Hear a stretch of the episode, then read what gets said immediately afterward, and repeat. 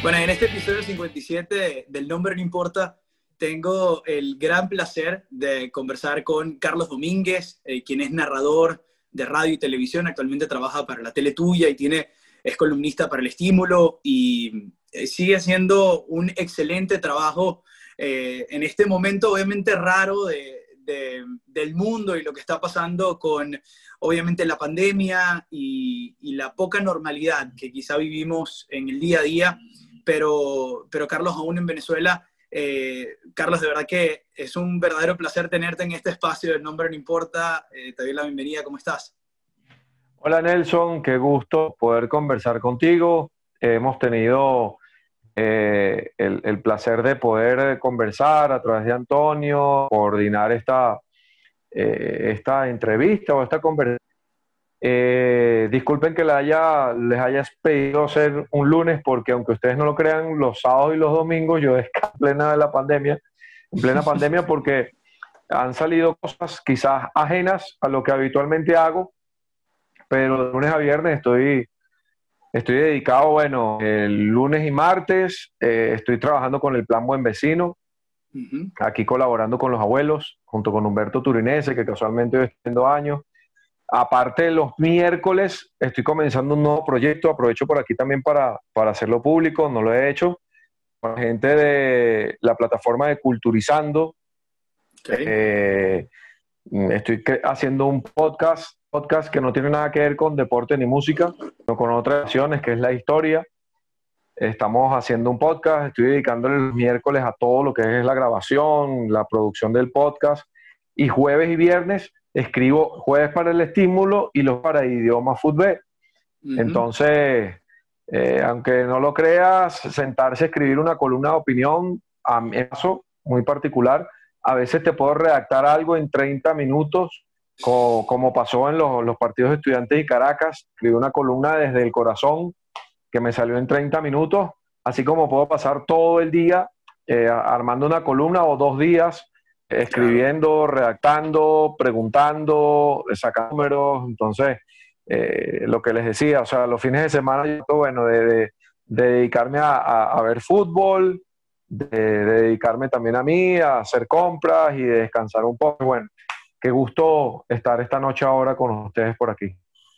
No, Carlos, la verdad que no te preocupes en lo absoluto eh, por el día, más bien eh, todas las dinámicas son, son complicadas, o sea, todo el mundo está en, en, otra. Y, y, bueno, para mí el, ya, ya con el hecho de que conectamos ya, ya es suficiente. Te quería preguntar, eh, decías lo del plan del, del, del, buen vecino y me pareció, obviamente viendo tus redes, me pareció algo eh, súper interesante, eh, esa dinámica que están haciendo, esa iniciativa que están teniendo de, de ayudar, ¿no? ustedes están en bicicleta, van repartiendo comida, medicinas, ¿cómo, ¿Cómo se dio esto? Mira, es comida, es comida específicamente, eh, comida preparada, no es, no es un mercado, sino una comida preparada.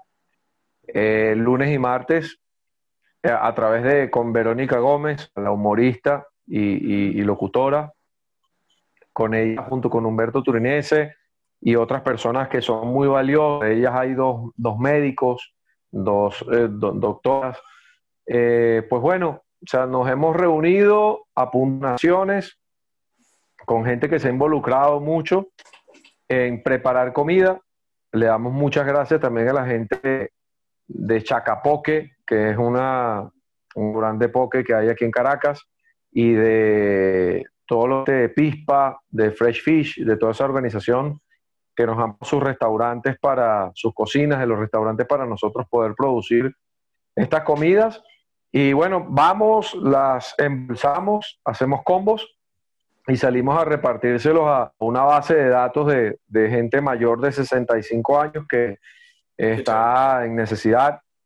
O hay mucha gente que no está en necesidad, pero que eh, lo que queremos con esto es que los abuelos salgan, Recuerda que eh, todo el tema del COVID, sobre todo la cuarentena, comenzó partiendo de, del hecho de evitar que los abuelos salieran.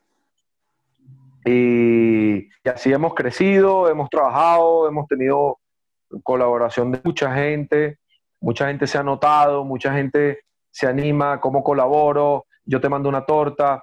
Justamente el día de, eh, no lo quiero comprometer públicamente, pero George Chant, que es el presidente del Deportivo La Guaira y quien fue la presidenta también de la Liga Fútbol, eh, me dijo que nos iba a dar eh, un, ¿cómo es esto? Un, un de, de arroz y un fardo de pasta toda la semana, semanal, para prepararle comida a los abuelos, porque no sabemos cuándo se va a acabar esta cuarentena ya con el tema de las clases, de que no va a haber presencial sino hasta enero, más o menos se está visualizando todo este tema de, del manejo del COVID va a llegar por lo menos a fin de año. Entonces, bueno, yo creo que hacemos por un buen tiempo la colaboración de la gente y es muy bonito, pues, porque nos reunimos, la pasamos bien entre nosotros y, ese gusto de, poder acercarte a las personas mayores, el poder ver que una sonrisa de ellos vale mucho para ti, que sabes que los estás ayudando, creo que eso, eso no, sobre todo en esta, en esta situación de la pandemia que le hemos pasado bastante mal, eh, los recortes salariales, todo tipo de cosas, no, han sido, no han sido fácil llevarlos, pero te vas tranquilo porque en vez de preocuparte la, cabeza por cómo voy a generar dinero, cómo voy a recuperar lo que perdí, eh, te quedas es llegas a la casa con la satisfacción de que la gente está, tú en medio de tus necesidades estás ayudando a gente. Entonces, eh, eh, lo estamos disfrutando muchísimo. Qué bueno, la verdad que, la verdad que yo, yo obviamente he visto la iniciativa desde, desde fuera y, y me parece algo admirable y, qué bueno, qué bueno escucharte la satisfacción, ¿no? Y, obviamente la alegría que te, que te genera. Eh, quería preguntarte cómo está laboralmente ahorita, obviamente, la dinámica de, obviamente no tenemos fútbol, entonces, eh, en, ese, en ese sentido, ¿cómo, cómo está laboralmente tu, tu conexión con la tele tuya, eh, con la radio? ¿Se están haciendo programas? ¿Se están haciendo cosas desde, desde casa? ¿Cómo, ¿Cómo está funcionando eso? No, bueno, la verdad, este, estuvimos trabajando en el canal, haciendo eh, haciendo trabajos eh, a través de estos medios, de, conexiones de entrevistas vía Instagram, lives, eh, pero de un tiempo para acá, bueno, lo que estamos esperando es que se reactive el fútbol para volver a trabajar. Eso es lo que, lo que necesitamos. Lamentablemente, cuando comenzó la pandemia, yo tenía proyectos radiales que tema de la pandemia no se han podido comenzar. Yo estuve en Onda, hasta diciembre del año pasado. Eh, luego que tomé unas vacaciones, cuando regresé nos estuvimos reuniendo para sacar un nuevo programa en una nueva plataforma radial de Unión Radio y lamentablemente este tema y, bueno, entiendo también las posiciones de los medios de comunicación que están muy limitados eh, en la situación y bueno, lo que estoy esperando ver cuando llegue el momento de poder dar toda la normalidad eh, sé que el canal va a transmitir las eliminatorias mundialistas, eh, no solamente los partidos de Venezuela, eso es una bonita... Más allá de que hoy se dieron los horarios y hay un problema porque se solapan los partidos, es muy difícil ver todos los partidos en vivo, no, se va, no va a ser posible. Pero, pero bueno, es una buena noticia saber eh, que, que vamos a poder trabajar otra vez, más allá de, lamentablemente el mundo y Venezuela están en unas condiciones bastante críticas con el tema de la pandemia. Eh, yo siempre soy de los que digo, yo quiero trabajar, pero siempre y cuando las condiciones sanitarias estén dadas para poder hacerlo. Eh, creo que el tema de los contagios a nivel nacional han llegado a un pico donde se ha sostenido, ¿no? Ah, ni, ni, bajan, suben.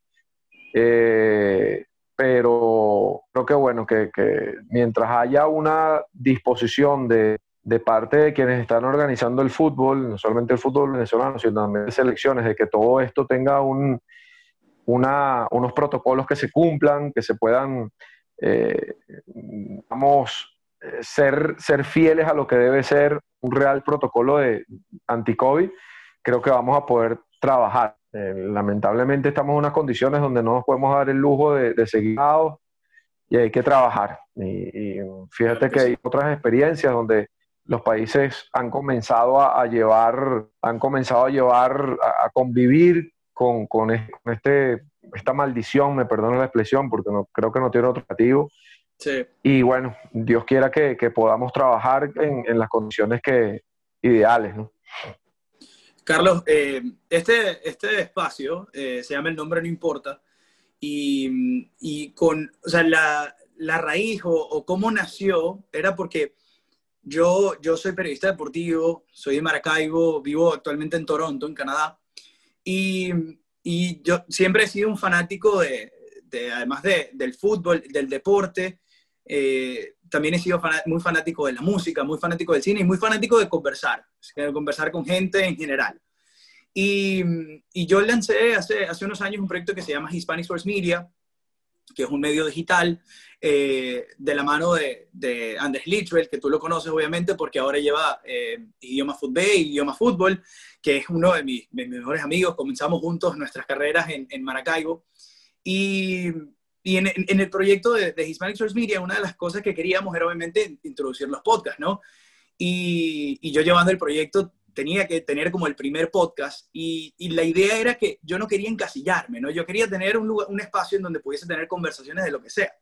Esa era la, la, verdadera idea. Si, si hacía un, un, espacio que fuese solo de fútbol o que fuese solo de deporte, como que después tener la, la posibilidad de hablar, por ejemplo, de, de, de, cómo es el proceso de emigrar o, simplemente la experiencia de llegar a los 30 o a los 40 o, o ese tipo de cosas, esas nimiedades de, la vida cotidiana, eh, no iban a tener cabida. Entonces, eh, eh, este espacio se llama así y, yo siento que tú eres uno de los invitados más perfectos para este espacio porque eres súper multifacético, eh, porque además de obviamente tener la, la, pasión del fútbol, eres muy apasionado con el rock y es algo que, que compartimos. Entonces, yo tengo preparadas unas preguntitas cortas que te quiero hacer. Son preguntas muy sencillas porque son dos opciones nada más y tienes que quedar con una. Yo creo que en algunas te voy a apretar. Entonces, esto es simplemente como para, para romper el hielo. Ok. Este, vamos a comenzar con, con Brian Johnson. No, bueno, te felicito y te agradezco porque... no, que te felicito y te agradezco por haber dedicado tiempo para, para, para, para esto, ¿no? De verdad que eso habla de, buen periodista que puedes ser y, y, y lo, que, eh, lo que puedes concretar en tu vida. Mm, antes que todo, mucha gente te va a entrevistar y, ni siquiera te averigua nada, no te prepara nada y, y que tú, tú, lo hayas hecho ya, ya tiene un valor muy, muy importante. Gracias, de verdad que sí. Eh, vamos a comenzar entonces. Eh, la primera que te tengo creo que te toca cerca el corazón y es Brian Johnson o Bon Scott.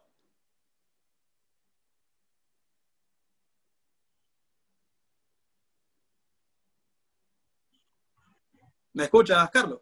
¿Se cortó? A ver, creo que estábamos. A ver, si te escucho.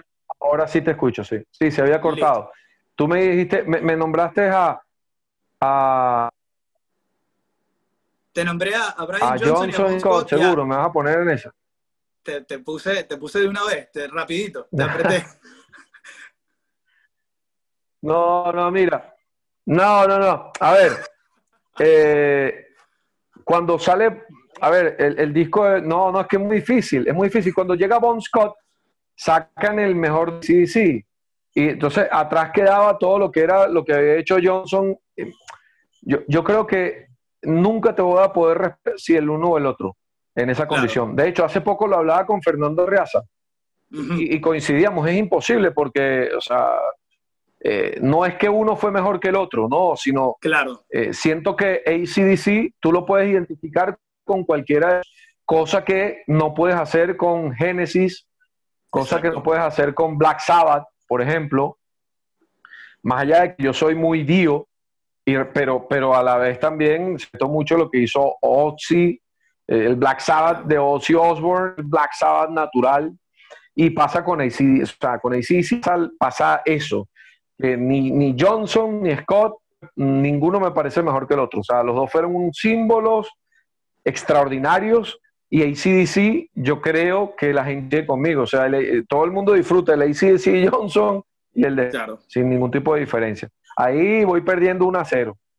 Carlos, qué, qué, curioso. Eh, una de las cosas que, que, a mí me sorprende cuando, cuando veo la historia de ACDC es que eh, hay, hay, referencias, por ejemplo, de otras bandas como Led Zeppelin, que pierden a, pierden a John Bonham y simplemente por, por lo, obviamente el golpe, ¿no? El golpe, el golpe de que tenían 10 años, estaban en, en la cúspide y, y, se muere el que era como, o sea, la guitarra de Page es como la base del sonido, pero la batería de Bonham, creo que sin eso no había nada, ¿no? Y cómo ACDC pudo recuperarse de, de la muerte de Scott y, obviamente Brian Johnson tuvo una carrera prodigiosa con ellos luego y que no exista eso, pero eh, leía una, obviamente preparándome para la entrevista, eh, investigando un poquito de ACDC, leía un artículo de Rolling Stone que está eh, como 20, o sea, el, ese, ese shift entre Scott y Johnson es una de las, como le dicen como uno de los, de los movimientos clave de la historia del rock. O sea, así la pegaron.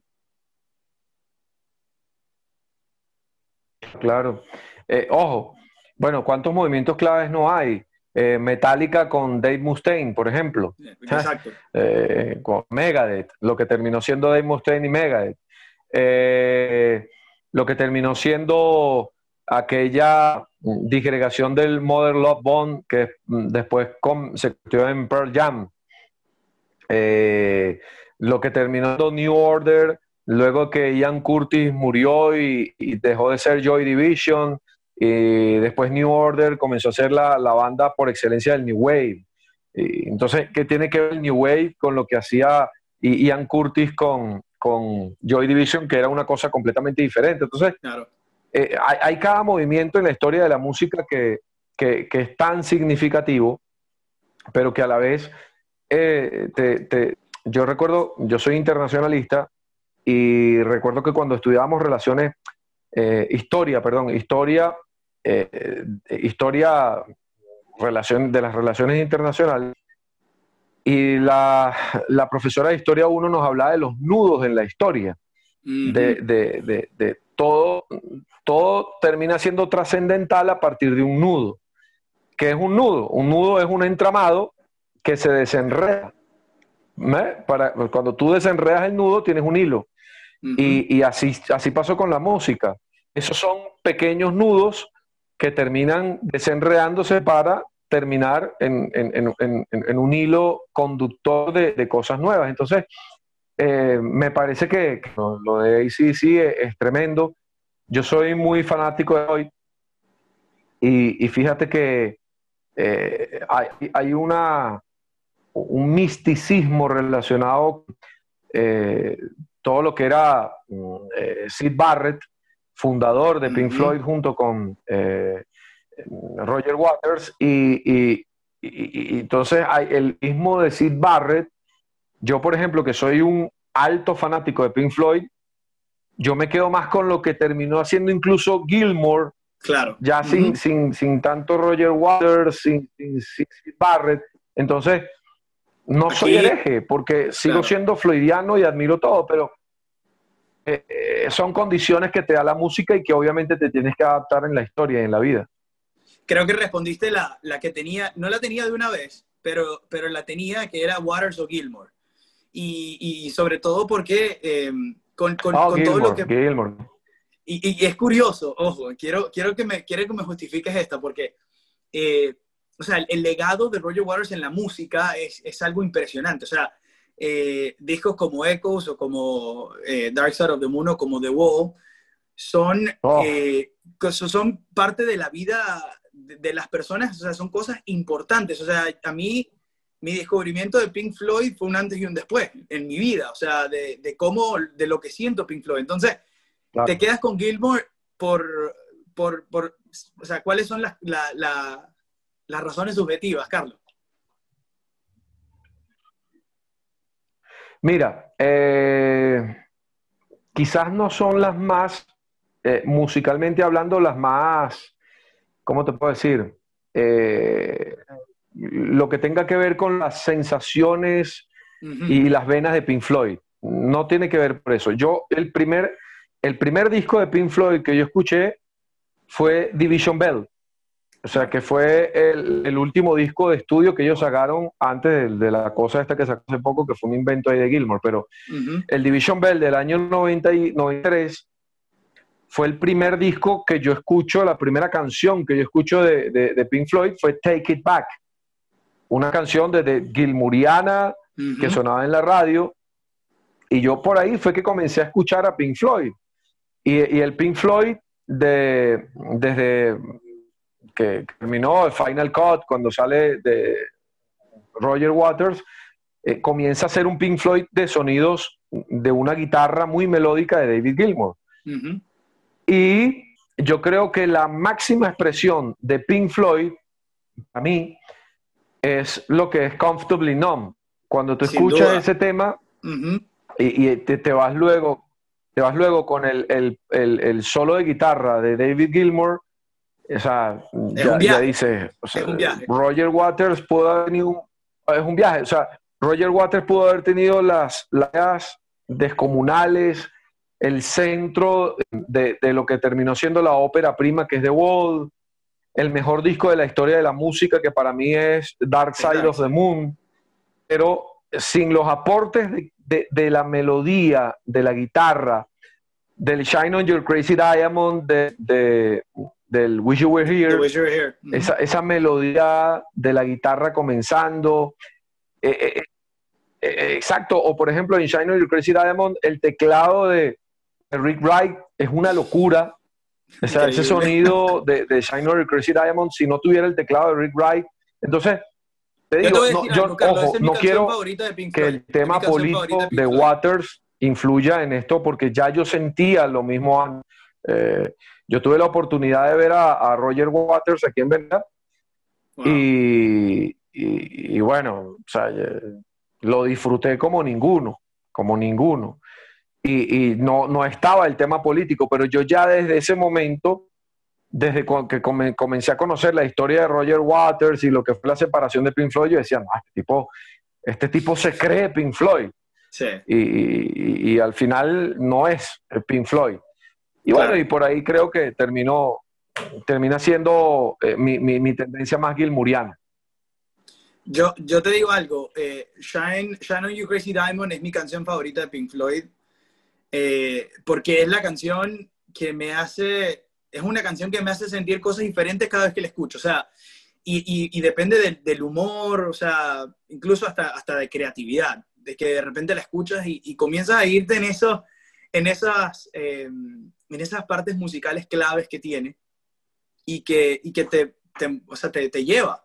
Entonces, eh, de verdad que yo, yo soy más de Waters. Yo creo que eh, su aporte, eh, obviamente, componiendo y escribiendo la música, la visión que tenía, creo que sin la visión de Roger Waters, Pink Floyd no llega a ser lo que es o a convertirse en ese fenómeno cultural que creo que es, porque si bien no, cuando uno habla de, de quizá obviamente la, la, banda de rock más importante, uno habla de los Beatles, ¿no? Y, y, y, es como fue la fundación de todo, pero pero es de gustos, ¿no? La persona que le gusta Pink Floyd, de verdad le gusta Pink Floyd y se convierte como una de, sus, de sus bandas favoritas.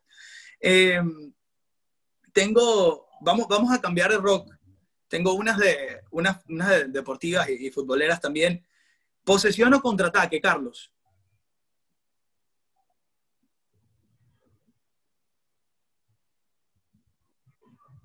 Nos ayuda el internet. ¿Se cortó? Eh, veo tu señal en rojo. Mi señal en rojo. O sea, los palitos, palitos que pone tu señal aparecen en rojo. No sé si será la mía. Yo creo que ya mejoró. Yo creo que ya me sale en blanco otra vez. Estas son las cosas que pasan en este, en este tipo de, de, de, ¿qué se llama? De, conexiones, ¿no? Que estamos, estamos batallando aquí con el internet. Te decía, Carlos, que íbamos a, a movernos un poquito entonces del rock y te ponía... No, si en estos días el bambino... Dime, dime, dime. No, te decía que el bambino se estaba narrando en estos días un partido de... El bambino estaba narrando un partido de, de la Premier League y se le cayó porque iban a distancia. Y se le cayó la conexión y apareció otro narrador ahí. Al rato volvió el bambino, una locura. Y acostumbrarnos. Claro, sin duda. Em, ¿Posesión o contraataque, Carlos?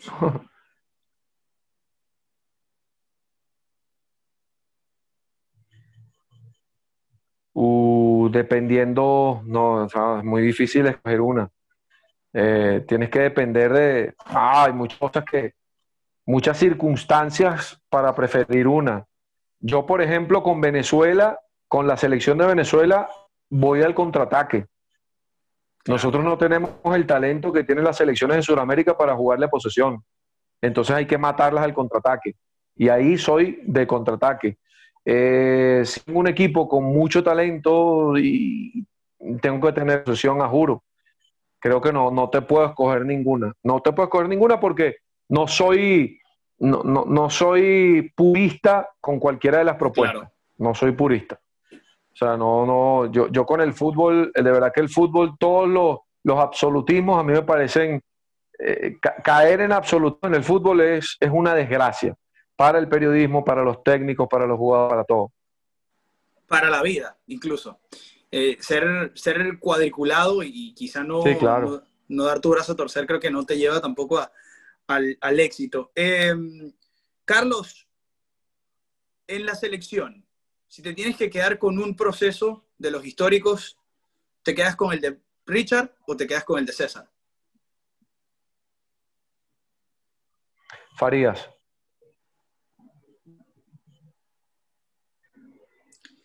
Seguimos.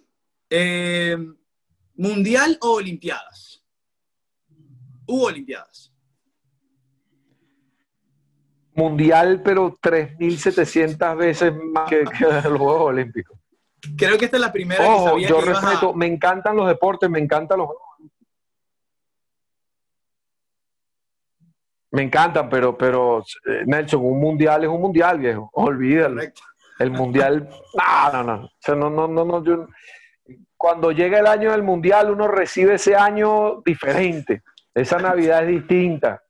O sea, cuando llega el año nuevo, eh, este año de mundial, compañero. No, no, no, no. No se compara. ¿Cuál fue el primer mundial que narraste, Carlos?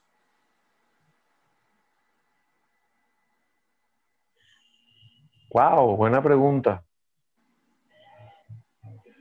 Creo que fue el de Rusia.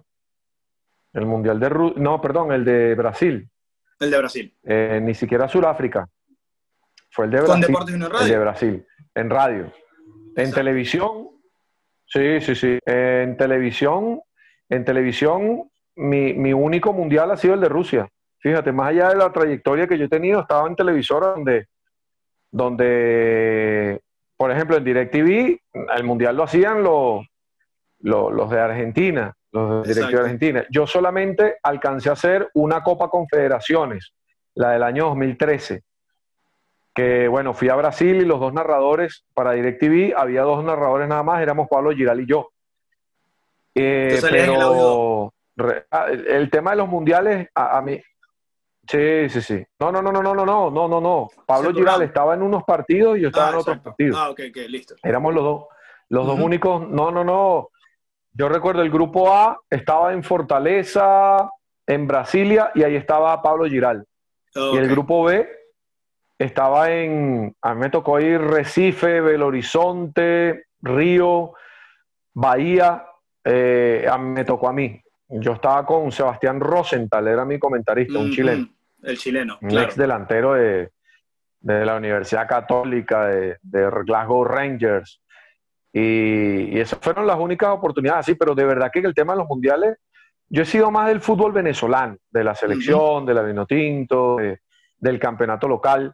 Eh, quizás por ahí es donde, donde he tenido mucha más experiencia, pero, pero en mundiales y eso, sí, tienes razón, me, no, yo creo que en Sudáfrica yo llegué a hacer, yo llegué a hacer algo con Unión Radio. Yo creo que ya en Sudáfrica algunos partidos narré con Unión Radio. Eh, vamos a ver qué más. Te tengo otra buena, otra que te, esta, es complicada. Radio, narrar en radio, obviamente, o en televisión. ¿Cuál se disfruta más? Narrar en radio 1.700 millones de veces. Otra fácil, te tiré otra fácil ahí. Eh, porque, porque, a ver, no, no tienes que preocuparte de, cómo te vistes. Eh, no, la, radio es sentimiento, la radio es expresión, la radio es eh, trasladar emociones. y, la radio es tan bonita que tú emocionas a una gente, la vuelves loca sin que esté viendo algo, solamente con el, poder de escuchar. Entonces, eso, eso es, eh, ojo, esto no me, no, que no me, no me, no me vaya a cerrar las puertas a mí con, con, las televisoras, pero ellos lo saben, la radio, la radio es infinitamente más, más pasional que, que otra cosa. Eh, Carlos, de, de, las canciones famosas de ACDC hay dos intros que, que, que, son, que incluso para la persona que no conoce ACDC, escuchas estas canciones y, y, te marcan. Así que te voy a preguntar por esos dos intros. Eh, eh, back, in Black o Highway to Hell, ¿con cuál te quedas si tienes que tienes esas dos opciones para abrir cualquier proyecto, cualquier cosa, el, el, la playlist de, de comenzar a correr?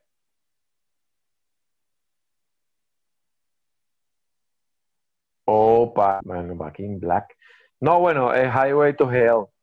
Es lo que pasa es que el, el Back in Black, el comienzo es más, eh, eh, es como más... A ver, pues, si, si, si, me das una tercera vía, me quedo con Thunderstruck, pero de lejos. Exacto. No, Thunderstruck es la locura. O sea, yo recuerdo que el, el, la primera vez que escuché eh, Thunderstruck en el fútbol fue justamente en la Copa Confederaciones, cuando los equipos comenzaban a alinearse en los túneles de vestuarios para ingresar a la cancha, comenzaba a sonar en los estadios de Brasil Thunderstruck. La gente se volvía wow. loca. El brasileño es muy, como el, como el argentino, es muy, muy ACDC, muy rockero. Y es muy rockero. Y cuando saltaban los equipos a la cancha sonaba Thunderstruck y, y era una locura. Sí, pero en ese, en ese 1-2 que me pones me quedo con Highway to Hell. Me gusta. Aunque, Otra de... aunque, Dale. aunque, son, aunque, para mí, uno de los mejores intros de la historia del rock es Hell's Bells. O sea, cuando suenan esas campanas. Pan... Yo recuerdo que la primera canción de rock que yo escuché siendo niño fue Hell's Bells. El... Había una revista que se llamaba Ronda y la revista Ronda a veces te regalaban uno, unos discos de 45. Tú okay. comprabas el, el, la revista y te traía un disco. Y un disco de 45 eran dos canciones, venían dos canciones del disco negro de, de, de, del Back in Black de, de ACDC. Y una era Hell's Bells. Entonces, claro, imagínate a mí siendo niño, claro. escuchando esas campanas, que, cuya traducción era campanas del infierno, o sea, yo, yo me quedé loco. te tengo otra, te tengo una visual, te la voy a mostrar aquí. No, y después Esta... la guitarra, la guitarra, la guitarra de Angus, la guitarra de Angus Young es una locura. En ese intro. Te tengo esta, te tengo este o este. Qué difícil. Que, creo que ya, ya, y ya lo tienes en vinil, sin vergüenza. Sí. de los primeros sí. de la colección ahí. Mira, este. No, qué cosa tan. que tienes un tesoro. Yo conseguí el Dark the Moon en vinil. Eh, un señor que lo estaba rematando en como. O sea, hoy día sería como 50 centavos de dólar. el, el Dark Side of the Moon en vinil. Eh, mira, me quedo con el mejor álbum para mí de la historia de la música, es el Dark Side of the Moon, sin duda. Eh, yo, yo te lo digo con total responsabilidad, naturalidad. Yo no puedo escuchar el Dark Side of the Moon canción por canción. No puedo.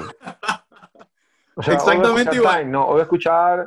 Eh, no, no, no, no, no, no, no, puedo, no puedo. O sea, tengo que comenzar sí, sí. a Hood.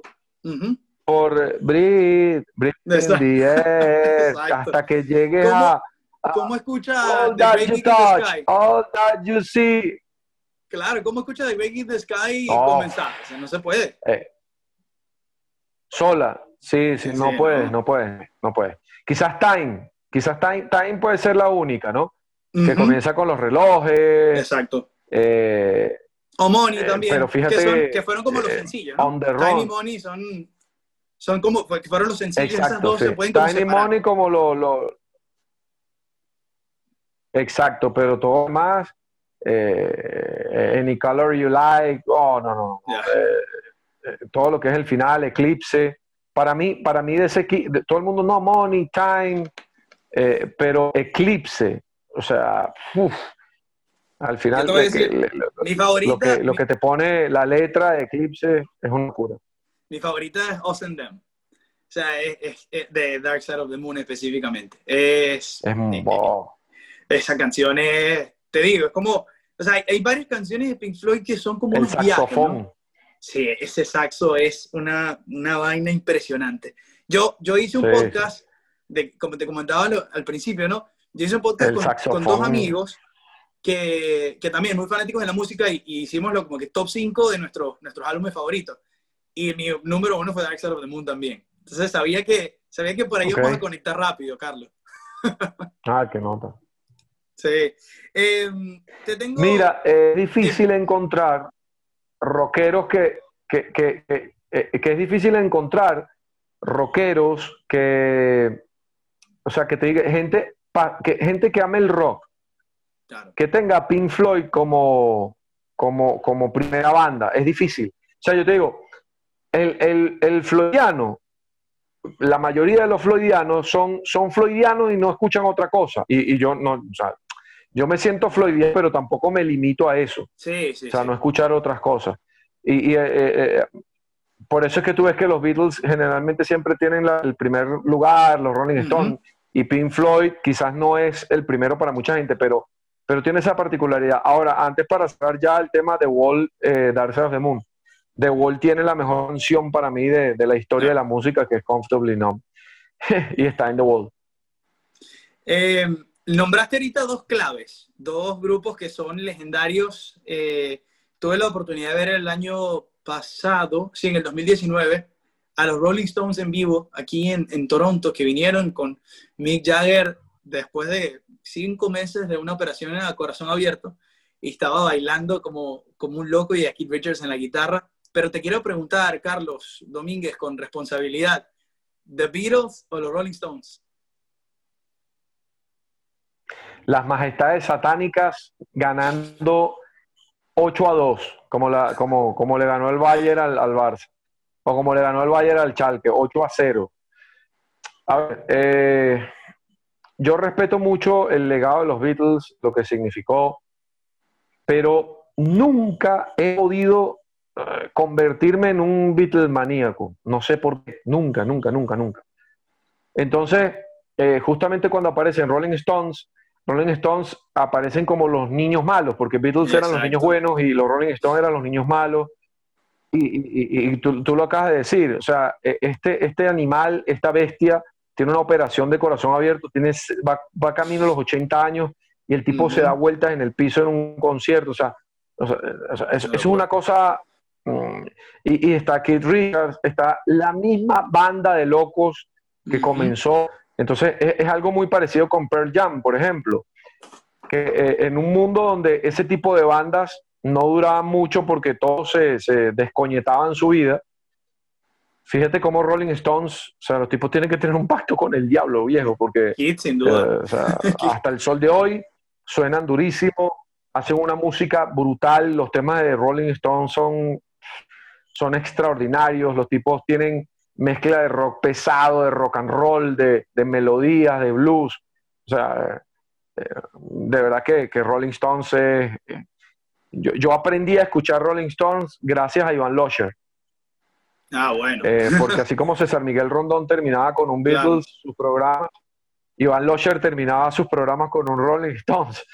Y, y, él cada vez que podía nos, daba una experiencia una, una, anécdota con cada tema de Rolling Stones que te quedas loco. Entonces, por ahí te lo digo, gana 8 a 0 los Rolling.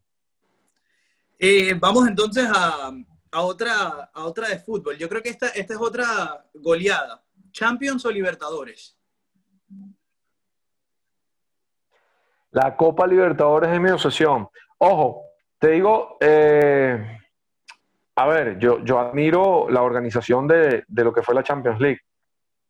El que en 1992 transformó lo que era la Copa de Europa a lo que hoy es la Champions League, tiene que ser uno de los genios de, la organización de la logística del mercado del mundo, porque hoy día eh, la Champions es, es un mundial que se juega al año, tiene la atención de todo el mundo pero yo siempre he sido muy amante del fútbol suramericano.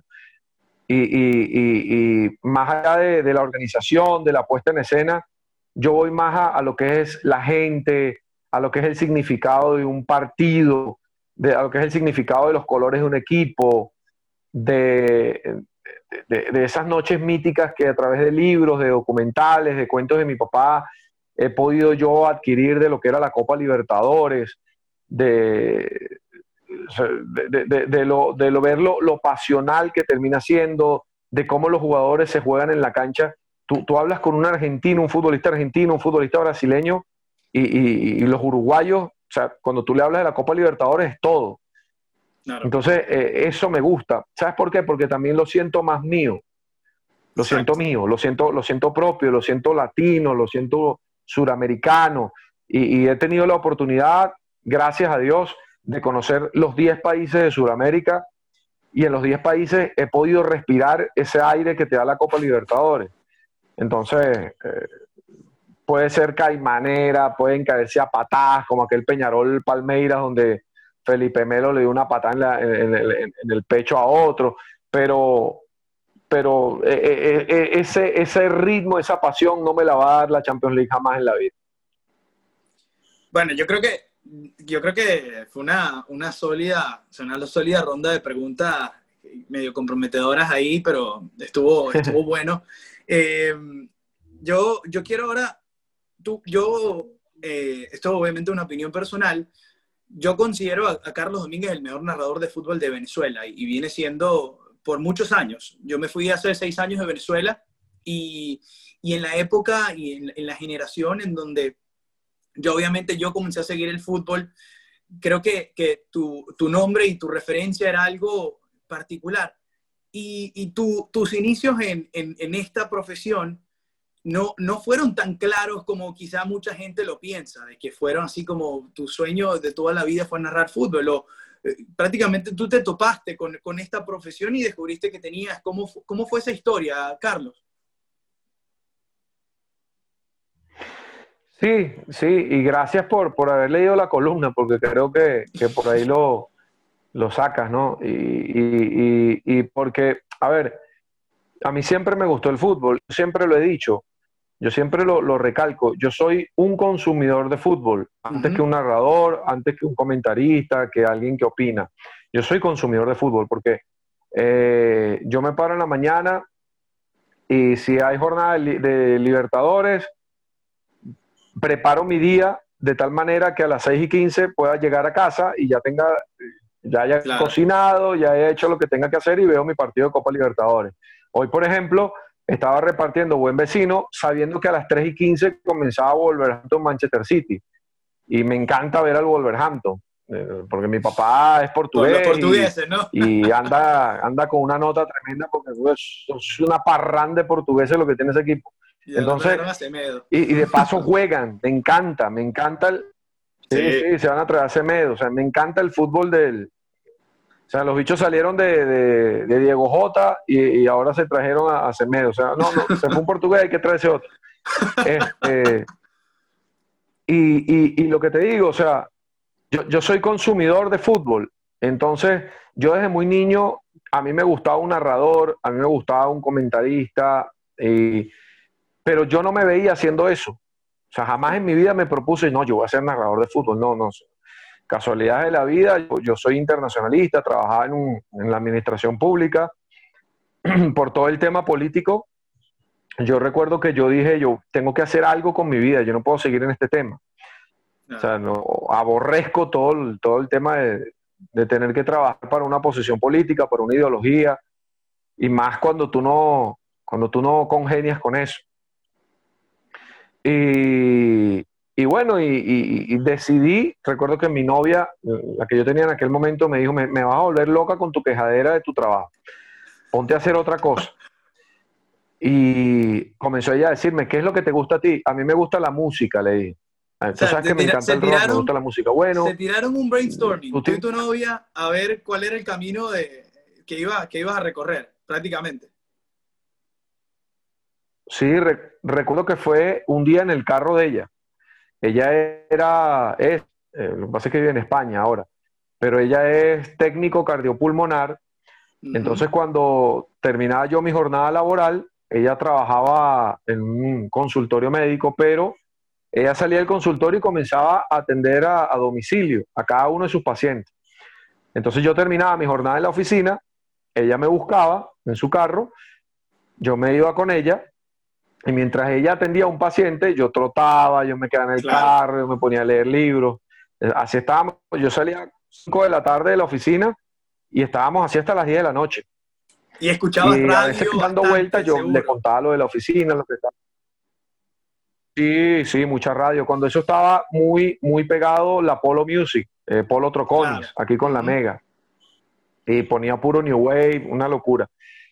Y en, conversando, ella me dijo, ¿qué, ¿qué, podemos hacer? Me dijo, ¿tú, ¿a ti te gusta la música? ¿Por qué no haces un curso de locución? Tú tienes buena voz, te gusta eso. ¿Qué te parece?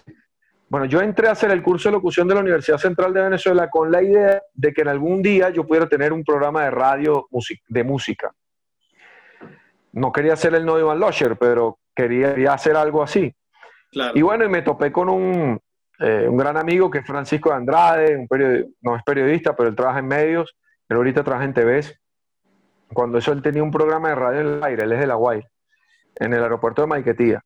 Y a mí me iba muy bien en el curso, o sea, yo hacía bien mis tareas, mis trabajos. Y bueno, yo hablaba mucho de fútbol venezolano con él, siempre. Nos poníamos a hablar de fútbol y él un día me dice, ¿a ti no te gustaría estar con nosotros en un programa de radio que yo tengo, que es el lunes a viernes, en la noche? Yo, por supuesto que sí. Y bueno, y comencé en un programa de radio. Entonces lo que hacíamos era hablar de fútbol.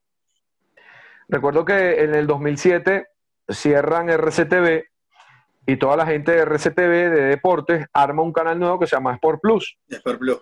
Un canal deportivo en intercable. Y ellos hicieron un casting para tener narradores, porque venía la Copa América y no tenían sino a Francisco Blavia, como comentarista, Alberto Camardiel, no había más nadie. Hicieron un casting y Francisco Andrade me dice, chamo, deberías ir a ese casting. Yo no voy porque yo ya cerré con TV, voy a trabajar con ellos. Tú deberías, yo, chamo viejo, si yo jamás en mi vida he un partido.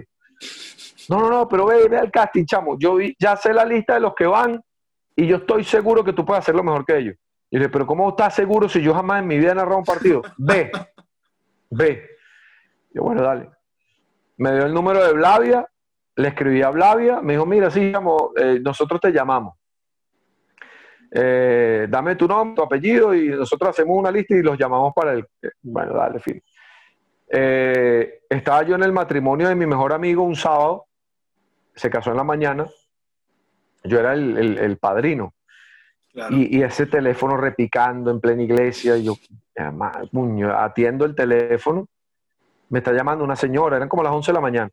Entonces el señor Carlos Domínguez, sí, mire, eh, usted aparece en la lista, es el único que no ha venido a hacer el casting. Ya estamos por las dos últimas eh, personas que están haciendo el casting. Yo dije, señora, pero yo no tenía ni, ni idea. Eso no, no, lo llamó Francisco Blavia. Y yo, no, no, conozco a Francisco y después entiendo que el bicho es más olvidadizo que el coño. Entonces yo le digo a la señora, no, no, yo no sabía, señora. Bueno, pero entonces tiene, tiene, ya estamos cerrando. Yo recuerdo que yo estaba con mi novia en el matrimonio y yo le dije, espérate aquí, espérate aquí. Yo, ¿qué? ¿Qué? ¿Dónde vas? espérate aquí. No le dije nada, espérate aquí. Y me fui en pleno acto eclesiástico. Y me fui. Agarré el carro y me fui. Aquel teléfono reventándose.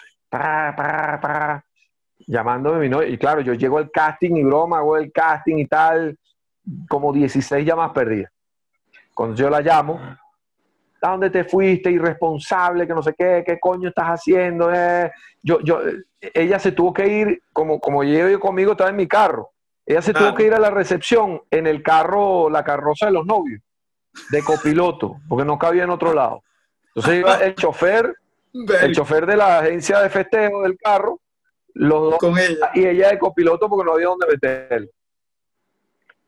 Con ella. Entonces yo, no, aquel peo, hermano. Oh, role peo. Yo le dije, no, mira, un tipo me llamó para un casting, que no sé qué, tal. Coño, pero arrecha, arrecha, arrecha. Yo estuve arrecha como 15 días. Pues yo le dije, no, vale, esta es una oportunidad. Hermano, Ese mismo día, en el matrimonio, ya en la, en la recepción, me vuelven de llamar de Sport Plus. Yo, aló, Carlos Domínguez, sí. Señor, mira, vaya para American Ties en el Sanville para que se vaya a medir un traje, una corbata. Ah, bueno. Y yo le dije, ¿eso es para qué? no, no, bueno, para que diga eso. Y yo le dije, ah, pero quedé, porque a mí me dijeron que me iban a llamar. Señor, a mí me dijeron, una tipa, a mí me dijeron que lo llamara medir para que se fuera a probar la ropa. Entonces yo llamo y, le- y yo comienzo a escribirle a Francisco Blavia. Y yo, eh, Francisco, ¿cómo estás? Disculpa, mira, yo, yo soy Carlos Domínguez, que hizo el casting esta mañana. Nunca me contestó. Yo otra vez dejé la recepción para irme a medir, porque a las 8 cerraban en San Bill. Muy, muy bueno. O sea, antes de las es tu ocho de la mejor amigo, de verdad que es No, tu no. mejor amigo. No, no, no, no, él, él se cagaba de la risa, anda, loco, anda. Claro. Eso fue una locura. Y bueno, no, eso fue. eso- el- el- la Copa América comenzó el martes, dando que eso fue un sábado. Y el lunes me estaban llamando eh, Carlos González, que fue hasta hace poco gerente de producción de Directive Sports y que era gerente de producción de deportes en RCTV y también lo fue en Sport Plus, porque él que armó Sport Plus. Con él, eh, él me dio la oportunidad, gracias a él, a Francisco Blavia, porque Blavia fue el que escuchó el casting y quien Ah. dijo, denle la oportunidad a este chamo, cuando yo jamás en mi vida había narrado un partido, ni siquiera en radio. Increíble. Mi primer partido narrado en un medio de comunicación fue en televisión en el Venezuela-Bolivia de la Copa América. Eso no me lo cree nadie. Yo jamás en mi vida en un medio había narrado un partido de fútbol. Ni, ni en un medio, no, ni en mi casa, ni, ni jugando FIFA, nada, nada, nada. Y gracias a Dios aquí vamos. Carlos, ¿cuál es? O sea, sabiendo bien, o sea, tú que ahora obviamente llevas los cursos de, de la pizarra del DT y, y que son prácticamente, o sea, son cursos de narración que tienen certificación internacional. ¿Me escucha? Sí, te escucho. Listo. Eh, que obviamente tienes una experiencia, ya tienes una trayectoria narrando, pero también vienes de un camino de, de que sabes que cualquiera puede, o sea, cualquiera puede narrar al final del día, si tiene esa, esa pasión y si tiene habilidades, eh, lo que obviamente eh, necesitas una oportunidad. ¿Qué consejo le das a, a esos chamos, ¿no? Cuando llegan, cuando, cuando van comenzando, eh, chamos o chamos, obviamente, mujeres también que quieran entrar en, esta, en esa profesión. ¿Qué consejos le das así como para, para alivianarles la, la carga? Porque obviamente todos llegan con, o la mayoría deben llegar con sueños, con, con expectativas, con quiero ser el próximo Fernando Palomo o Pablo Giral, etcétera. ¿Y, y qué consejos le das tú a esos para que, para que vayan poco a poco, para que vayan alivianándose?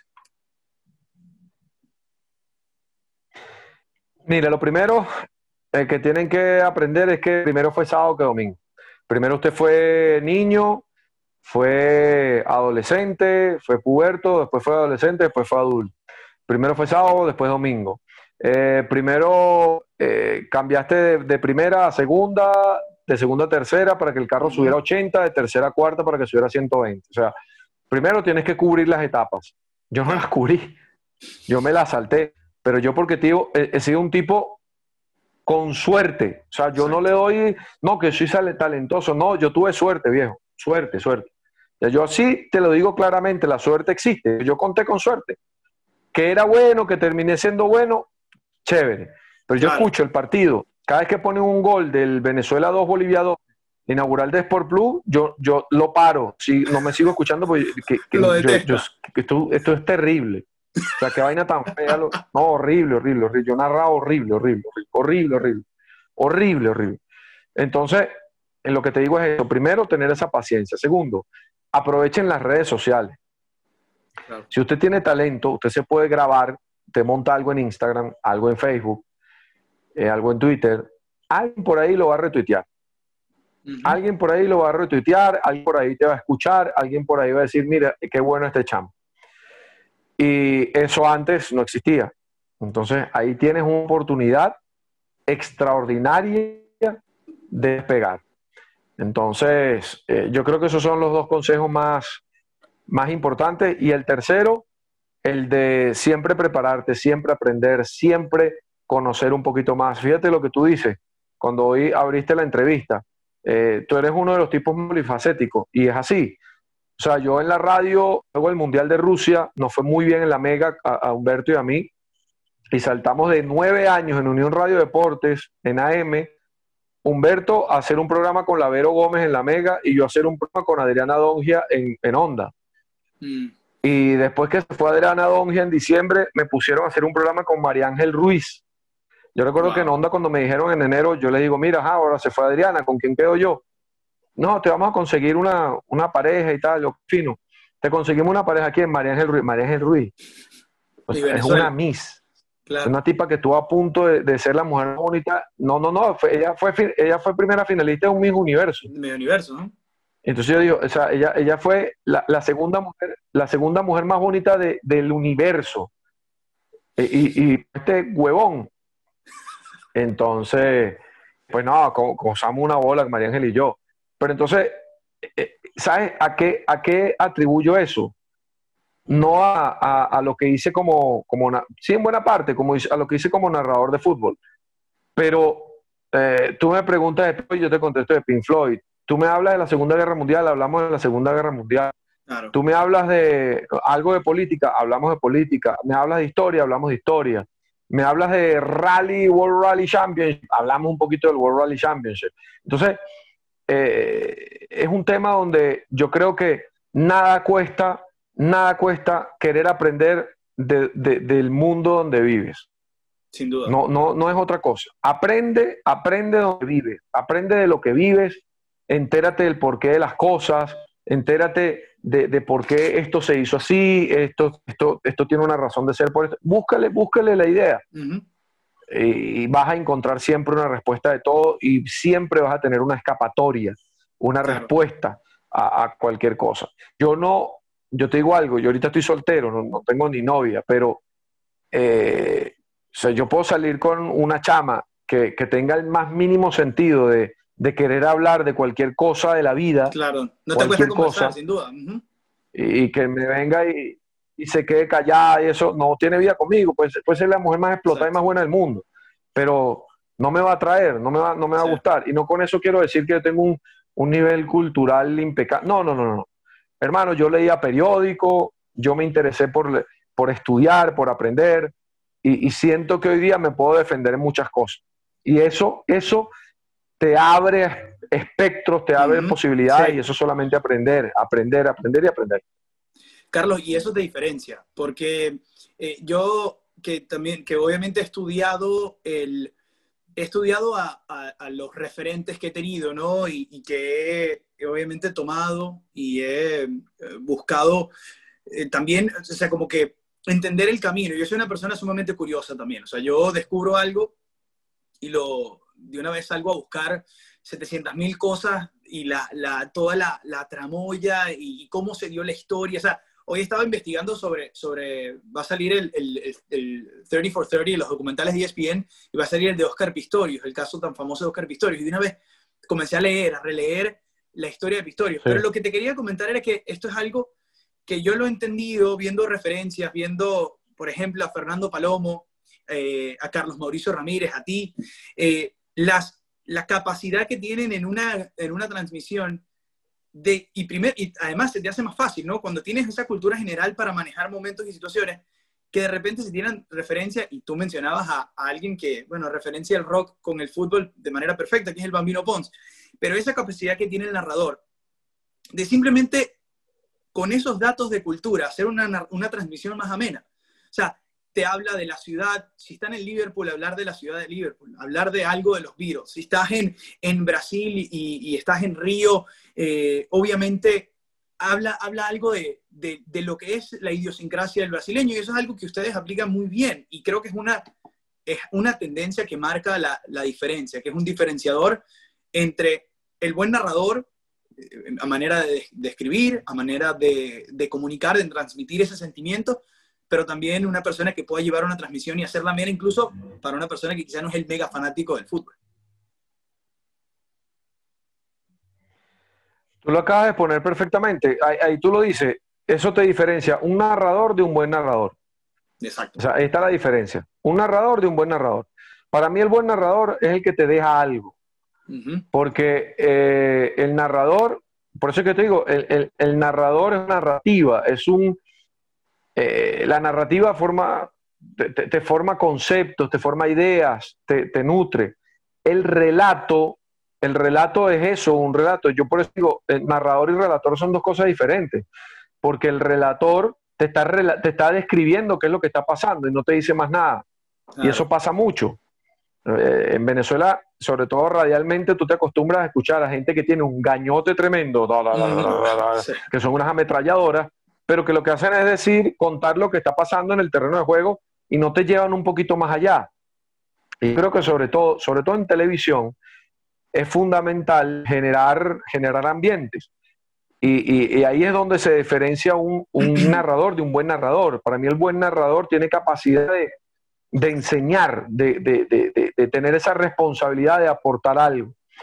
Fíjate, tu nombre al Bambino. Bambino para mí es, yo, lo digo, para mí es el mejor porque te, te, reúne emoción, intensidad, él le mete unos símiles tremendo a todo. Eh, dígame cuando te dice, aquí está el gordo tal, que se parece, no sé qué, que es del año 85, que jugaba en Estudiante de La Plata. O sea, el tipo incluso narra para la gente vieja, la gente vieja, la gente que también está viendo el partido. Y no con eso eres un anticuario ni nada por el estilo, sino eh, estás respetando tu fútbol, eh, tienes muchos recursos. Es lo que yo le digo a veces a Humberto, a Turi, cuando nosotros estamos en un partido muy malo, que, que muchas veces pasa en el fútbol venezolano, nosotros generamos debates en, Twitter. Claro. O sea, mira, este tipo, no, se parece, se parece al, eh, a, a, Brignani. Entonces, claro, pero te acuerdas de Ariel Are, aquel chiquitico, no, pero Brignani era más pequeño, no, pero el, el Chiquimesa, la Pulga Gómez. Ah, bueno, usted opine, el partido es malo. Opine en Twitter, ¿cuál ha sido el jugador más pequeño que ha visto en el fútbol venezolano? Se comienza aquella gente, entonces la gente, el partido es malo, pero lo mantienes a la gente pega, coño, no, pero yo voy a escribir, mira, no, esto están diciendo, ah, verdad, que el jugador era, epa, el, el, hormigón Hernández que jugaba en Monagas, 1.60, 1.59. Entonces, ves, eh, eh, son recursos porque el fútbol es espectáculo y el fútbol en televisión más. Entonces, tú como, como, como, como, como animador de un espectáculo, como moderador, tienes esa responsabilidad. O sea, eres parte de, las emociones, eres parte de hacer atractivo el producto. Entonces, por eso es que tú tienes que estar, eh, lo que yo doy en el curso, no quiero extenderme más, lo que, lo que yo doy en el curso, eh, entre otras cosas, parte por eso, la importancia de la cultura general. La, Es preferible alguien que, que, que, tenga un grado académico. Y no con esto quiero, quiero ser excluyente ni nada por el estilo, sino el grado académico, Nelson, te, da la oportunidad de haber aprendido cosas, de saber expresarte. El grado académico, usted tiene que redactar un trabajo de grado y tienes que investigar. Y para narrar un partido de fútbol hay que investigar. Sin duda. Entonces, eh, eh, preparar el partido. Entonces, eh, a veces la gente se molesta porque no, pero porque tú dices que hay que ser profesional. No, yo digo, tú tienes que tener un grado académico porque tienes que haber pasado por, una condición de aprender algo en la academia, en la escuela, en la universidad, en el liceo, para que usted se pueda defender, porque hay una máxima. En estos días me lo preguntaba el productor Illich, con todo lo que pasó en la transmisión en Toronto, pero aquí en ESPN, en el partido Caracas, dependiente de Medellín, o sea, fue una barbarie de, irresponsabilidad de, no conocer a, los jugadores del Caracas y la realidad del fútbol venezolano. Es increíble que todavía entonces, 2020 siga Yo le decía a, entonces yo le decía al productor que me, mandó una, me, tiró una, una volea en Twitter poniéndome, eh, ¿qué opinas tú al respecto de esto que están haciendo estos tipos? Entonces yo lo que le dije, mira, no, no, no los condené, pero le dije, eh, eh, en esto uno tiene que tener dos máximas. Uno, tienes que respetar, respetar al espectador, porque el espectáculo es para el espectador. Y cuando tú haces un espectáculo, tienes que respetar a quien te está viendo. Y el respeto, que es el segundo punto, parte desde la idea de que tienes que entender que hay alguien que siempre que te está viendo sabe más que tú. Siempre lo decía José Visconti, el profesor Visconti. Yo nunca, nunca vi clases con él, pero todo el mundo coincide en que eso es una máxima de Visconti eh, hay alguien que te está viendo que sabe más que tú. Y tú tienes que estar preparado para que no vayas a cometer una idiotez al aire Exactamente. que luego te vaya a dejar en evidencia como comunicador, como un profesional que entonces a prepararse, a prepararse porque ahí se marcan las diferencias. Completamente de acuerdo, sobre todo porque también o sea, nunca vas a poder competir con un fanático.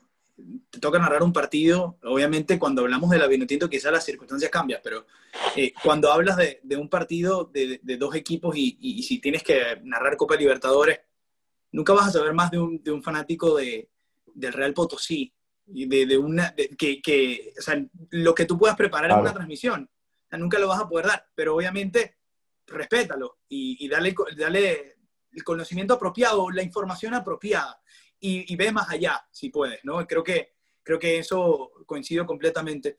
Eh, Carlos, has tenido una, una trayectoria, eh, una trayectoria de verdad que eh, impresionante. Los momentos obviamente vividos en DirecTV Sports, que fue una gran casa para ti, ahora pasando a la tele tuya, todo el trabajo que has hecho en radio. y, y parte de esa generación de, de tu generación eh, eh, de narradores y comentaristas que, que, copaban la pantalla de la televisión nacional cuando, eh, antes de todo este exilio, ¿no? Tanta gente que se ha ido del país y, y obviamente el, el, uno, uno, va perdiendo quizá la noción de lo que sigue pasando. Eh, ¿no, ¿Te has planteado el irte de Venezuela? ¿Te has planteado buscar oportunidades en el extranjero, en mismo Sudamérica? Me, te lo digo es porque obviamente viendo muchos de tus, de tus contrapartes, eh, Max Cordaro, eh, Carlos Mauricio, Panchi Blavia, todos han ido como que mirando, ¿no? Después de un punto. Y sin duda, tú, tú tienes el, el, talento y la capacidad. Entonces, te pregunto, obviamente, eh, me causa curiosidad saber quizá por qué no, no has decidido salir o, o simplemente quieres quedarte en Venezuela. Mira, bueno, no, es difícil la respuesta porque sí me lo he planteado.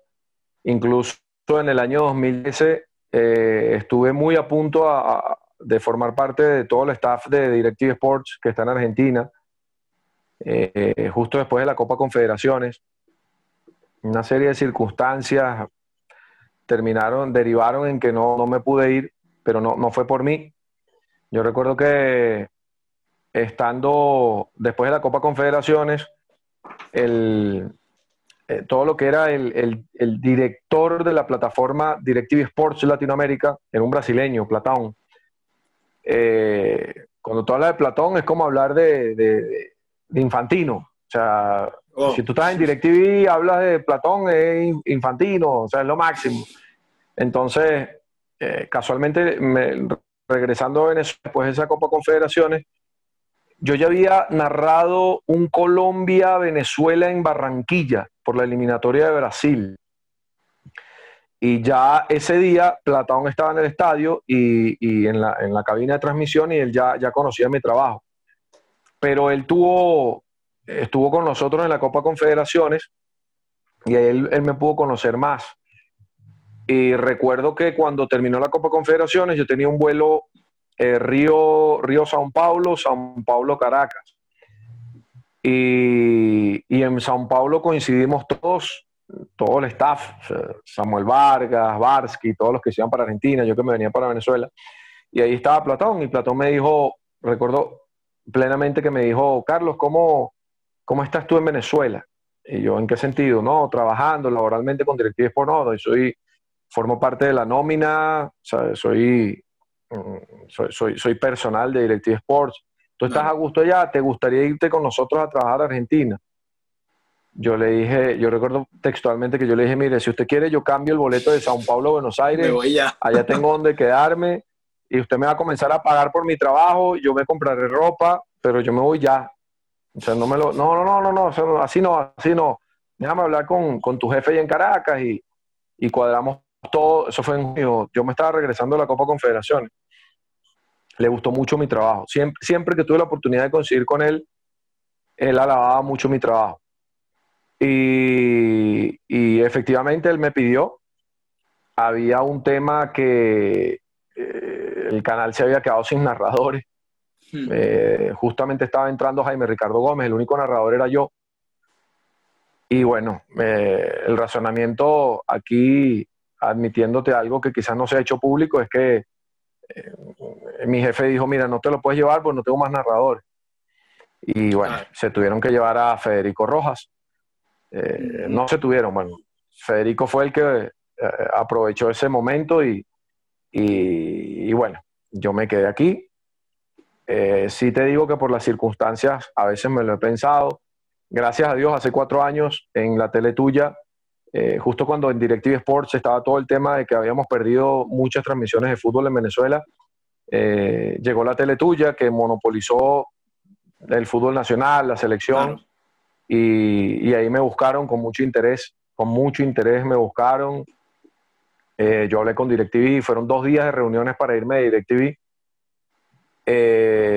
y bueno, acepté porque ya en DirecTV yo tenía seis meses sin pantalla, sin fútbol. Aquí estaba todo el tren de lo que era la selección, el nuevo fútbol venezolano, y me vine.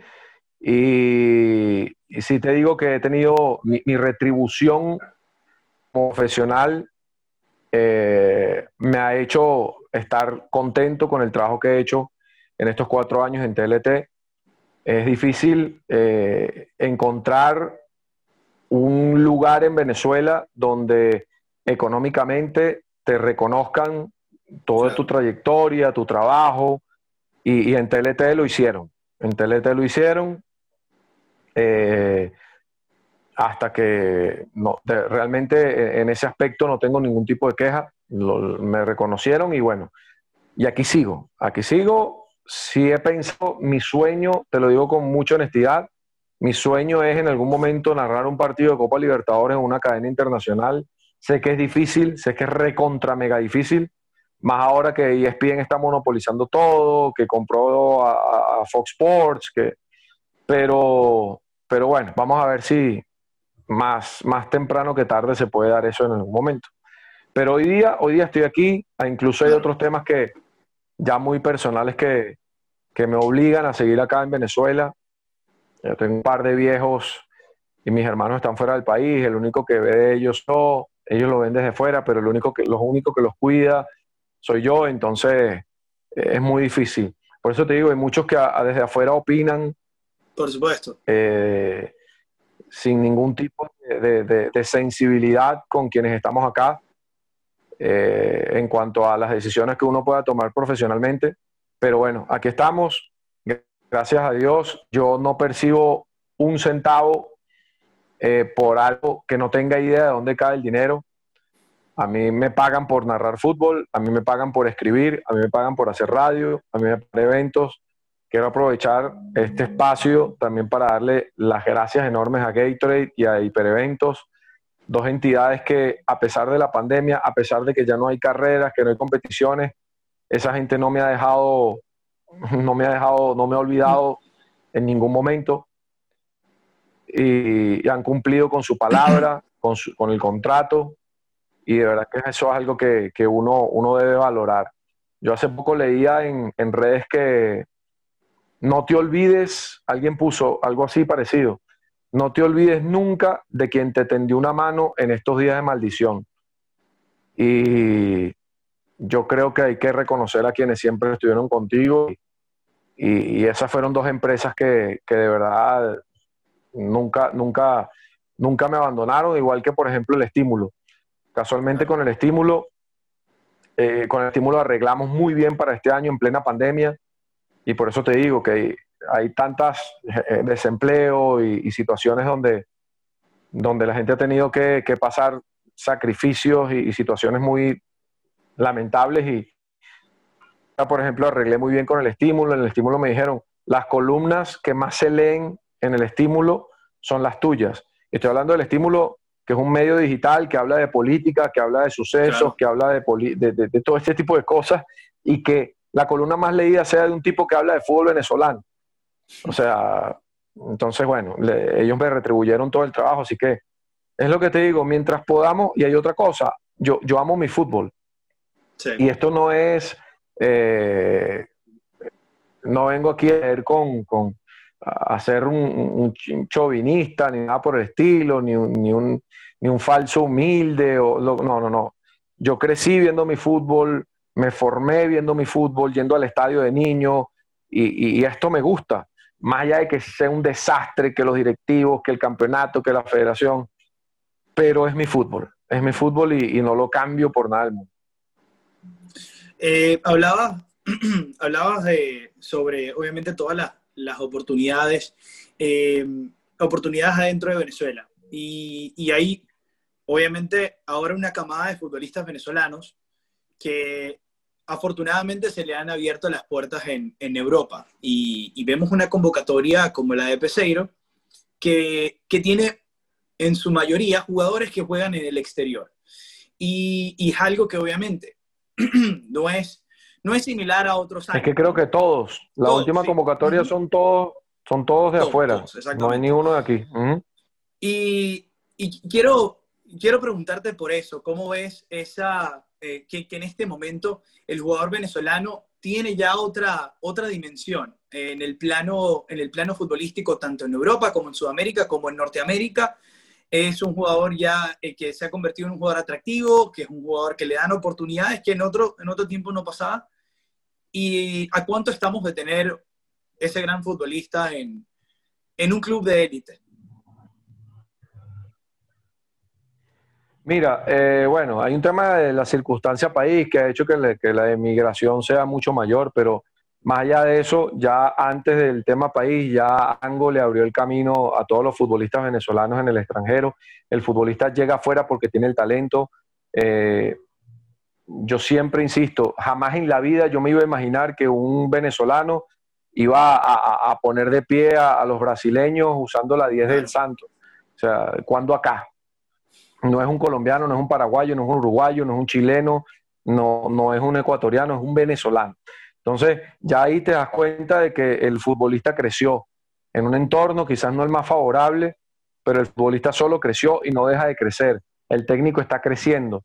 Cuando acá había salido Farías dirigió un Cerro Porteño, Strongest, mm. eh, lo que hizo Richard Paz afuera, ahorita tenemos a Francesco Estífano, Saúl Maldonado formando parte de la selección de Panamá. Entonces, hemos dado pasos de evolución y eso es innegable. Si siento que, hemos retrasado en el tema organizativo, en el tema competitivo, aquí sí hay, es algo interno, eh, es algo interno y hay un tema de, plata, de economía, de responsabilidades, cosas que yo sé que en algún momento vamos a salir de eso, pero salir de eso hacia adelante. Eh, el futbolista lo tiene muy bien merecido y estamos para mí muy próximos a tener futbolistas no de élite porque siento que son de élite. Por ejemplo, yo siempre he opinado que Yangel Herrera, y con esto me la juego, yo creo que Yangel Herrera va a ser el primer venezolano en, tener protagonismo en un club importante del mundo. No jugar, porque ya, bueno, Tomás llegó a, la Juventus, no. Va a ser un, jugador que va a tener protagonismo en un club eh, yo digo el Santos es un club importante del mundo, pero en un club top, en un club grande, en un club que esté compitiendo por las más, más cosas importantes en el mundo, yo creo que Yangel Herrera puede ser el, futbolista que alcanza porque tiene todas las características para hacerlo. Y, va a ser más pronto que, tarde, estoy seguro. Más allá de que le haya tocado ir pasito a pasito, no como Valverde, por ejemplo, que es de su misma generación, o Bentancur, mm. que son jugadores que, que siendo de su misma generación, y te digo, el pasaporte es real. Lo del pasaporte, claro, hay mucha gente que dice que no, que nos tenemos que quitar ese, complejo. No, no, no. El futbolista, tú hablas con el futbolista, que es el que sufre y vive, te dice, no, el pasaporte pesa bien. Entonces, Yangel le ha tenido, ha tenido que, cumplir un montón de, etapas, que quizás otras se otros se saltan, pero él las va a alcanzar porque fíjate lo que hace en el Granada, es una cosa de loco. de vista. Eh, eh, con 22 22 años parece un, chamo que ha jugado, que ha tenido 500 partidos encima. Entonces, yo creo que estamos a punto de, que eso se logre y cuando eso se logre creo que va a ser el chorro abierto para que otros más puedan aprovechar. ¿Te gustó que se quedara, que se quedara en el Granada? O sea, en vista de que quizás no, no llegaron las oportunidades que, que quizás o él mismo se planteaba o oportunidades más atractivas pienso que lo que hizo en el Granada el año pasado y el mérito ahora de jugar en eh, competiciones europeas o tener la oportunidad de estar cerca de esas competiciones europeas, creo que habla mucho también del logro de lo que se hizo la temporada pasada. Habla también muy bien de, Darwin, que fue el protagonista también. Mira, ah, me hubiera encantado que hubiera ido al Valencia, porque ese es mi equipo de Europa. Eh, pero eh, yo, yo, sí creo que lo mejor que pudo, pudo haber hecho es no haberse ido al Valencia porque el Valencia es este una cosa, está, está, destruido. Pero sí, en este momento no era el oficio, pero ojo, haber llegado, si, si hubiera ido al Valencia, por más que el Valencia esté donde esté, es el Valencia. Y, se le ve con otros ojos a, a, a, Yangel Herrera. Pero lo bueno es que eh, está en un equipo donde, donde juega, donde es protagonista, donde lo quieren, donde el técnico cuenta con él, sabe lo importante que es eh, y él está a gusto. conozco a Yangel desde muy chamito, tuve la oportunidad de, compartir entrenamientos, de verlo de cerca y, y, Yangel es un chamo muy serio y es un chamo muy paciente. No con eso quiero decir que no es ambicioso, sino él sabe que las etapas las tiene que cumplir. Si tiene que trabajar el triple, lo va a cumplir, va a trabajar el triple, pero él trabaja, él es callado, tiene paciencia y eso le ha beneficiado mucho. Y, todo su entorno respeta a Yangel como no tienes idea, porque es un tipo un profesional 100%, a carta cabal, lo de Yangel. Entonces, esa es una condición que para mí lo va a hacer llegar muy lejos también obviamente las personas que, te siguen en redes sociales y, ya han tenido la oportunidad o, han tenido la probada eh, de, conocer tu opinión al respecto de esta convocatoria, pero yo te quiero preguntar obviamente más en específico cómo, cómo ves esta primera convocatoria de Peseiro, eh, obviamente a, esperas de que todo esto se dé de la mejor forma, que la eliminatoria se concrete y se juegue, y hay fechas, hay que, hay que ver que los protocolos sanitarios y que la logística se dé. Pero obviamente entrando en lo futbolístico, estos 40 nombres es una lista bien comprensiva, bien extensa. Eh, ¿Qué te pareció? ¿Te sorprendió algún nombre? Mira, yo creo que lo primero que hace Peseiro es decirle, darle un mensaje a todos, muchachos, con todos ustedes voy a contar. Y eso está bien. Más allá de que sepamos que los 40 no van a, ser llamados ahorita, pero, pero es como decirle, eh, con esto voy a contar. La eliminatoria es larga, la eliminatoria tiene un sub y baja tremendo.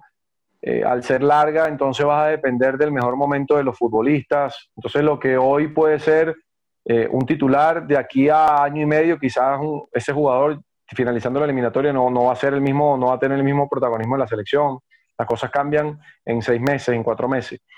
Eh, yo lo que eh, estoy de acuerdo con Peseiro es que, claro, ha tenido seis meses que, aquí se ha podido hacer una Copa América, se ha podido jugar y no, no se pudo hacer.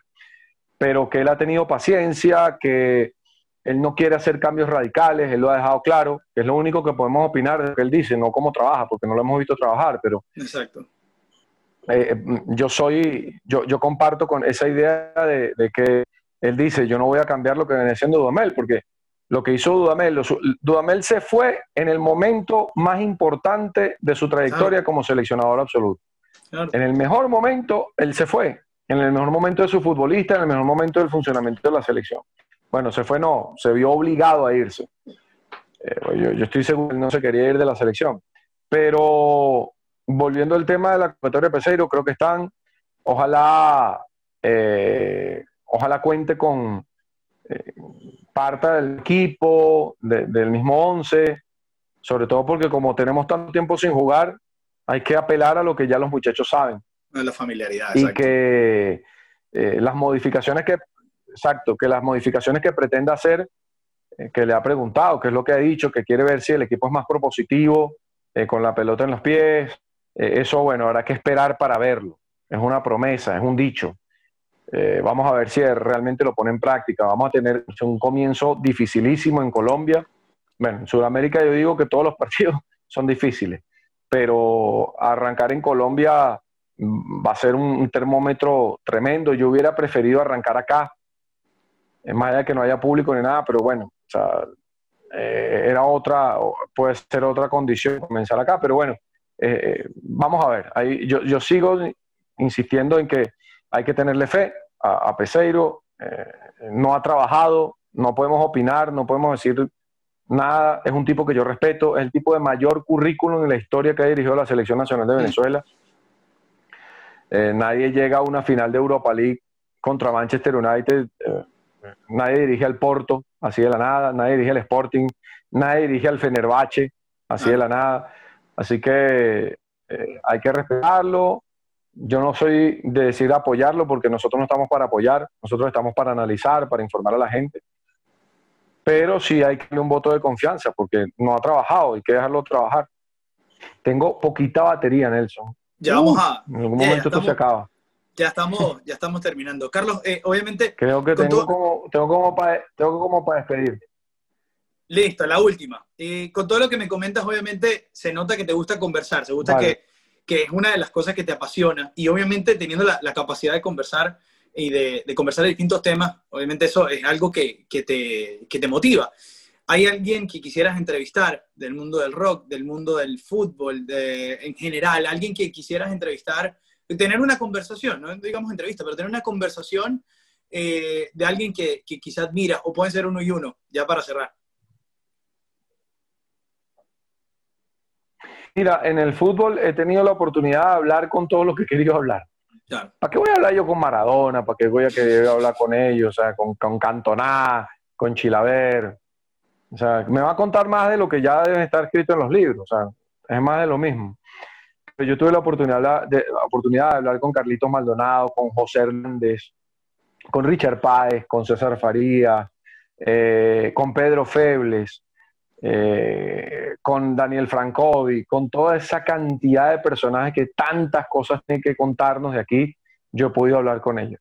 De verdad que estoy muy tranquilo con eso en cuanto a fútbol se refiere. Eh, y en, en, el rock, oh, opa, nunca me había planteado así expresar con alguien, porque yo, más, más, que, más que la persona, me gusta la música, o sea, me gusta claro. el, el, la melodía, me gusta, eh, a veces ni la letra, o sea, yo, por ejemplo, disfruto mucho Erasure, la banda Erasure, con todo el respeto a los homosexuales. Yo no soy homosexual y las letras de Erasure son homosexuales.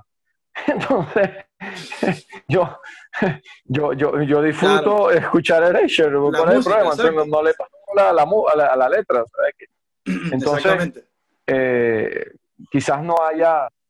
Sí me gustaría de pronto en algún momento compartir con, con David Gilmour, sobre todo para, para, conocer qué fue lo que pasó, cuál es la realidad de Pink Floyd, cómo se sienten ellos, porque me parece muy chimbo que, que uno los tenga como, como esos ídolos que son sí. y que entre ellos no se quieran, que entre ellos a cada rato haya un peo.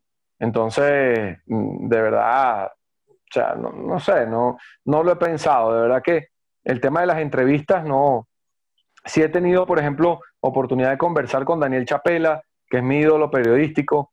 Eh, hemos conversado muchísimo, he compartido habitación, he dormido con él en el mismo cuarto, hemos hablado hasta tarde. Eh, de verdad que, por eso te digo, estoy satisfecho con la carrera que he hecho y, y, y de verdad que, que, que, sé que pueden llegar más cosas, ojalá que lleguen, pero yo soy de los que digo, tengo como una máxima, que no sea como una máxima eh, que me diga, no, este tipo no es ambicioso, pero yo, yo prefiero a, a, esas aspiraciones, a esos sueños, pensar que ya viví. Claro. Y que en ningún momento me imaginaba verlo, en, en, ningún momento me imaginé en la vida que podía alcanzar algunas cosas que ya logré. Y cuando llegan los momentos duros digo, epa, pero ya va, yo narré este partido, yo hice este partido, yo trabajé para esta empresa. Entonces, eh, esa es la, la, realidad. Carlos, de verdad que sigues, sigues ahí. Se murió el teléfono. Bueno, si tenemos que terminar así, estoy seguro que, que Carlos iba a querer despedir eh, con algunas palabras, pero eh, lo cierto es que este episodio, el nombre no importa, 57, bueno, llega a su fin, agradecido con Carlos Domínguez por la amabilidad, por atendernos, por conversar de tan, manera tan amena, con tanta confianza. De verdad que yo le agradezco un mundo eh, la oportunidad y eh, los invito a que estén pendientes de todo lo que hacemos en arroba HSM Deportes, en www.hsmamerica.com y nos reencontramos por aquí muy pronto. Espero que estés bien. Chao, chao.